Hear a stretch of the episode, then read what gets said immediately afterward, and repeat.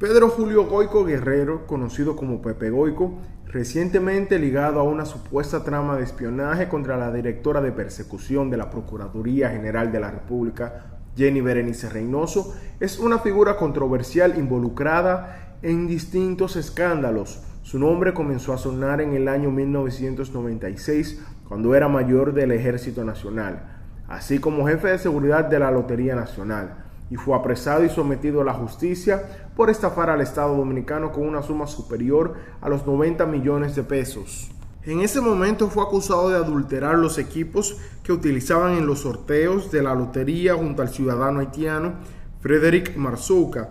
Por esta estafa, Goico estuvo preso en la cárcel de Najayo durante un año, logrando libertad condicional bajo fianza en 1998. Poco tiempo después comenzó a trabajar en el equipo de guardaespaldas del entonces candidato presidencial Hipólito Mejía, a pesar de tener asuntos pendientes con la justicia. Ya en el Palacio Nacional, año 2000, y para sorpresa de todos, Hipólito Mejía reintegró a Pepe Goico a las filas del Ejército Nacional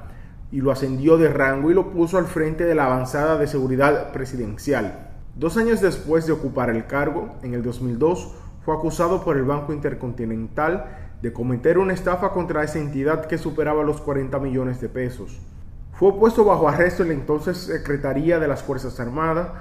donde se le interrogó con relación al fraude con tarjeta de crédito en perjuicio de una entidad bancaria y acerca de sospechas del uso de operaciones ilícitas de un avión y helicóptero de la avanzada presidencial que él comandaba. Sobre el caso de la tarjeta de crédito, conocida como la Pepe Card, las autoridades recuperaron 16 millones y más adelante los jueces de la segunda sala penal de la Corte de Apelación de Santo Domingo lo descargaron de toda responsabilidad correccional o criminal. De igual forma, en el año 2003 de nuevo Pepe Goico fue interrogado por la jueza del segundo juzgado de la instrucción del Distrito Nacional de entonces, con relación al fraude de más de 90 millones en la Lotería Nacional. El coronel retirado fue enviado a la cárcel de la Victoria por tres meses en la tarde del 23 de mayo del 2006, acusado de uso y distribución de dinero proveniente del narcotráfico, en coordinación con el ex capitán Quirino Ernesto Paulino Castillo. La medida de coerción fue dictada por el juez interino de la Jurisdicción de Atención Permanente del Distrito Nacional de ese entonces,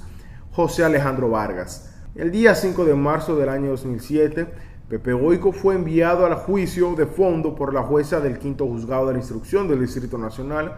por alegadamente haber incurrido en encubrimiento a favor de Quirino durante la negociación del helicóptero Colibrí. Recientemente, el periodista Uchilora reveló que Pepe Goico solicitó a dos miembros de la Fuerza Aérea realizar una supuesta trama de espionaje contra Jenny Berenice Reynoso. El comunicador indicó que el jefe de la unidad a la que pertenecen los dos militares dijo que esos efectivos se los pidió el coronel Pepe Goico, pero que no le dijo para qué los iba a utilizar. Según el periodista, a los dos miembros de la Fuerza Aérea les fueron incautados sus celulares en los que descubrieron que estos tenían fotos del vehículo y de la vivienda de la magistrada Berenice Reynoso.